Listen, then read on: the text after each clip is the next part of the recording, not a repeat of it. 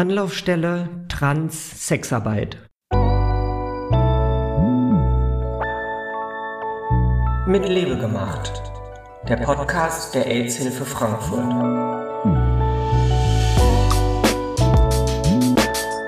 Transidentität, Transgender, Trans, davon hört man heute viel mehr als noch vor fünf oder zehn Jahren. Das Thema hat mittlerweile die Tabuzone verlassen und Transmenschen holen nun Schritt für Schritt zu Lesben und Schwulen auf, die in der Gesellschaft längst weitgehend Normalität erfahren. Auch Transmenschen fristen nicht mehr nur ein Nischendasein als Exotinnen, sondern gewinnen an Selbstständigkeit und Selbstbestimmung. Allerdings gilt das nicht für alle. Transidente Menschen, die in der Prostitution arbeiten, sind von vielen Zugängen ausgeschlossen und auch innerhalb der Trans-Community marginalisiert. Seit kurzem richtet sich ein Projekt der AHF gezielt an diese Zielgruppe. Eine Anlaufstelle für Trans-Sexworker im Frankfurter Bahnhofsviertel. Damit wir mehr darüber erfahren können, spreche ich heute mit Karin Fink, die dieses Projekt betreut und uns vorstellen kann. Karin wird mir und euch jetzt alles erzählen, warum es diese Anlaufstelle für diese besondere Zielgruppe gibt und wie die AHF dort Menschen unterstützt. Aber zunächst möchte ich Karin bitten, sich euch einmal selber vorzustellen. Hallo Karin, wer bist du? Hallo Jessica. Ja, mein Name ist Karin Fink. Ich ähm, bin seit 31 Jahren bei der AIDS-Hilfe ähm, Frankfurt beschäftigt und mein Schwerpunkt der Arbeit äh, liegt im KISS. Und im KISS haben wir ein neues Projekt in diesem Jahr aufgemacht. Da geht es einfach um ja, eine, einen Anlauf und eine Beratung für Transsexworkerinnen und Transsexworker im Bahnhofsviertel. Ihr kennt Karin und das KISS, die Kriseninterventionsstelle für Stricher, schon aus einer anderen Folge. Die könnt ihr da nachhören, wo ihr auch diesen Podcast hört. Einfach ein bisschen runterscrollen. Ich verlinke die Folge auch nochmal in den Show Notes.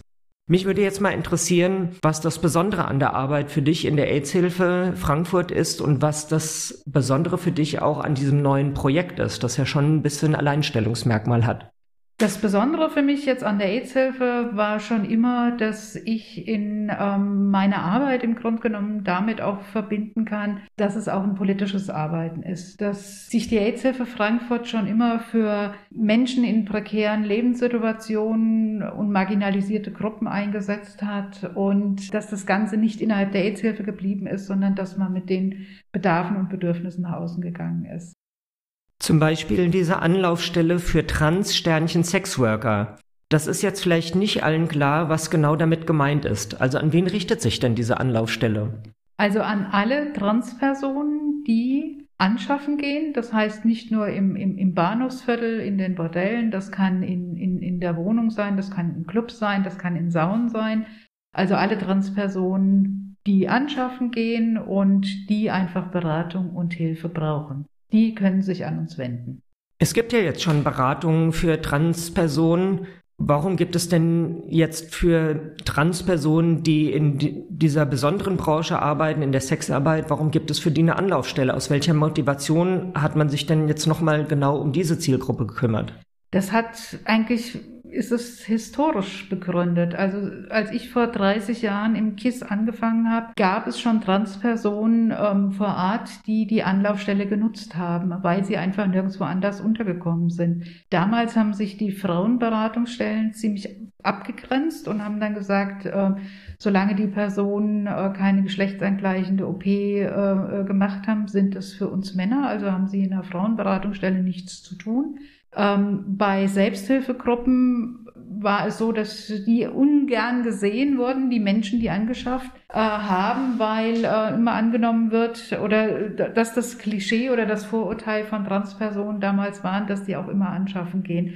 Und damit war das Bild im Grunde genommen bestätigt. Also haben die Selbsthilfegruppen auch gesagt, die Menschen haben hier keinen Platz. Und so sind sie hin und her geschickt worden und hatten keine Anlaufstelle und keine Beratung konnten sie auch nicht finden. Und so haben wir uns damals entschieden, ähm, ja, unsere Türen auch für Transpersonen zu öffnen, wenn sie kein Problem damit hatten, dass im Namen, also Kriseninterventionsstelle für Stricher, äh, nur die männliche, der männliche Part äh, äh, genannt ist. Wenn Sie damit kein Problem haben, sind Sie herzlich willkommen. Viele haben das als kein Problem erstmal für sie angesehen, sondern haben als das als ein Ort, ja, wo sie sich sicher und geschützt fühlen können, genommen. Wie profitieren denn jetzt die Klientinnen, also die Transpersonen, die diese Anlaufstelle in Anspruch nehmen? Warum sollten die denn überhaupt diese Art der Beratung annehmen und nicht irgendeine? weil ähm, viele Transberatungsstellen, und das kann ich auch jetzt sagen, in, ich in meiner Transberatungsausbildung habe äh, relativ wenig über oder fast gar nichts über ähm, Prostitution und Sexarbeit erfahren. Und hier verknüpfen wir beides, das Wissen ähm, um die Transidentität, ähm, welche Bedarfe und Bedürfnisse es gibt, welche Fragen es gibt. Wichtig ist natürlich auch, wenn ich nochmal mir die Prävention angucke und rede da mit den Menschen drüber, mit den einzelnen Personen, ist es natürlich was anderes, ob ich eine Transfrau vor mir sitzen habe oder ob ich da einen Cis-Mann oder eine Cis-Frau vor mir sitzen habe, die ich äh, berate. Da muss ich an andere Dinge mitdenken und äh, die Beratung läuft dann auch ganz anders ab. Also die Beratungsinhalte, nicht die Beratung an sich, läuft da ganz anders ab. Und das ist einfach ein Unterschied zu einer herkömmlichen Beratungsstelle, Transberatungsstelle, weil wir einfach zwei Bereiche damit abdecken. Das Angebot der Anlaufstelle Transsexarbeit arbeitet ja auf ein gewisses Ziel hin. Was ist denn das Ziel dieser Anlaufstelle?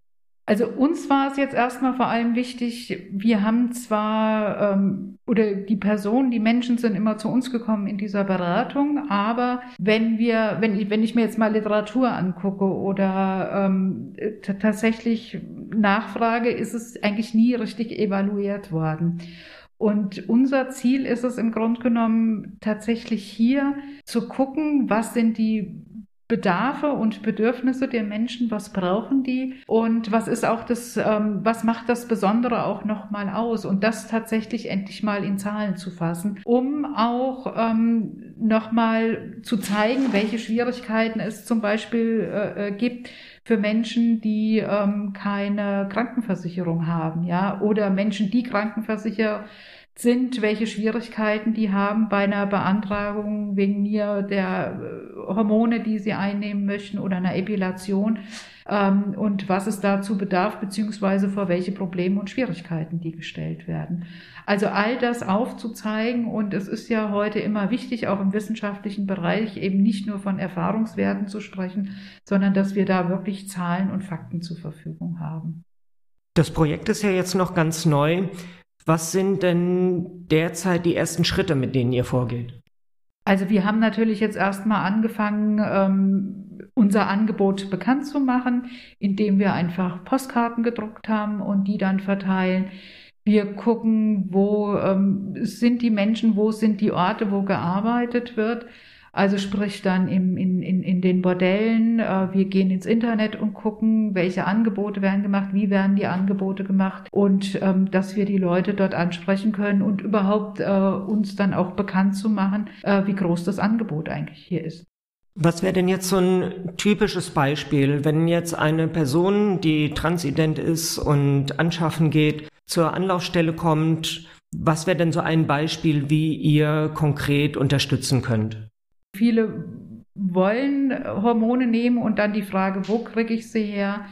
Dann, ähm, wenn sie nicht krankenversichert sind, nehmen viele oder kaufen viele die Hormone auf dem Schwarzmarkt. Also unser ja, unser, sage ich jetzt mal, Anliegen ist es auch, äh, da auch wirklich aufzuklären, welche Risiken damit sie eingehen, was sie brauchen und was das eben auch für den Körper bedeuten kann, wenn das nicht abgeklärt ist. Also das sind so typische Fragen. Aber auch es geht für manche vielleicht ähm, die Möglichkeit, anschaffen zu gehen. Viele glauben, das ist die einzige Möglichkeit, die sie haben. Und da zu gucken, gibt es vielleicht auch noch andere Perspektiven? Und ist das nicht einfach ein tiefsitzendes äh, Vorurteil oder was manche mitbekommen haben, dass Transpersonen, dass das die eigene, einzige Möglichkeit für Transpersonen ist?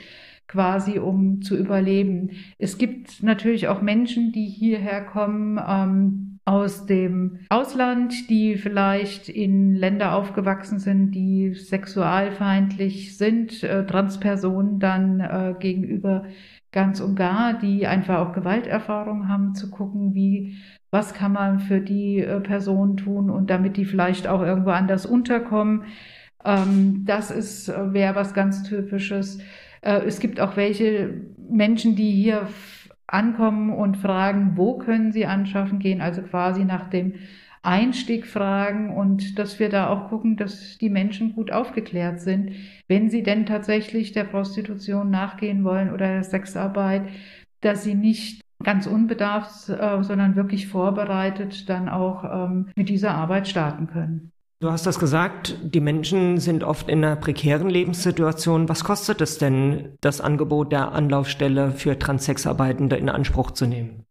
Es, also ich muss nicht hierher kommen und muss für die Beratung Geld bezahlen, sondern ich kann hierher kommen ohne Geld und kriege Beratung und kriege vielleicht sogar auch eine längerfristige Beratung. Also das ist einfach individuell unterschiedlich, aber es kostet nichts und das ist das Tolle daran.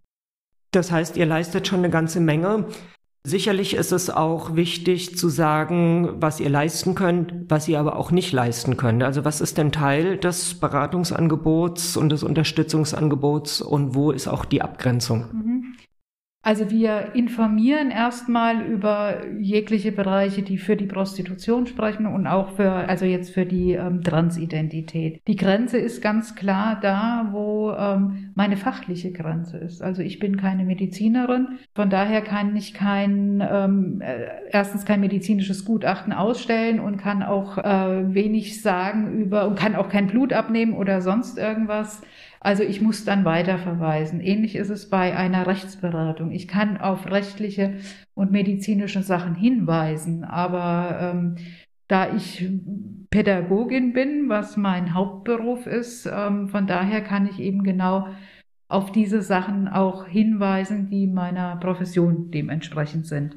Das sind für mich ähm, äh, die Grenzen. Für mich sind auch, für mich ist es ganz klar, dass Menschen hierher kommen und ich gucke mir den einzelnen Fall an. Also es kann jemand sein, der aussteigen oder die Person, die aussteigen möchte.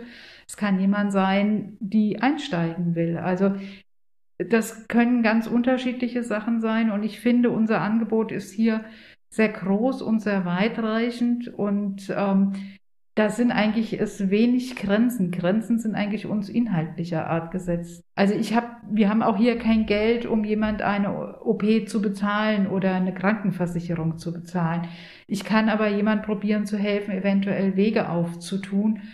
Oder wenn es um ähm, Entscheide geht, äh, kann ich jemand auch äh, zeigen, wie er klagen kann und wo er sich dann vielleicht auch wenn er krankenversichert ist, auch nochmal Geld holen kann, um eine Klage einzureichen. Also solche Wege aufzutun.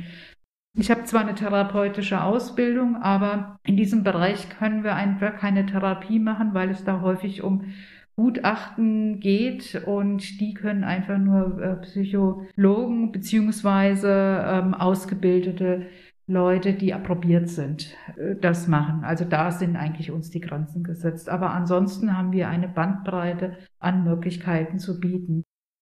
Das ist ja jetzt schon ein sehr weitreichendes Angebot. Wenn uns jetzt da draußen Menschen hören, die sagen, dass sie eine Person kennen aus ihrem Freundes- oder Bekanntenkreis, die in dem Berufsfeld oder in der Branche tätig ist, und den Eindruck haben, dass diese Person Unterstützung braucht, wie nimmt die denn am besten Kontakt mit euch auf?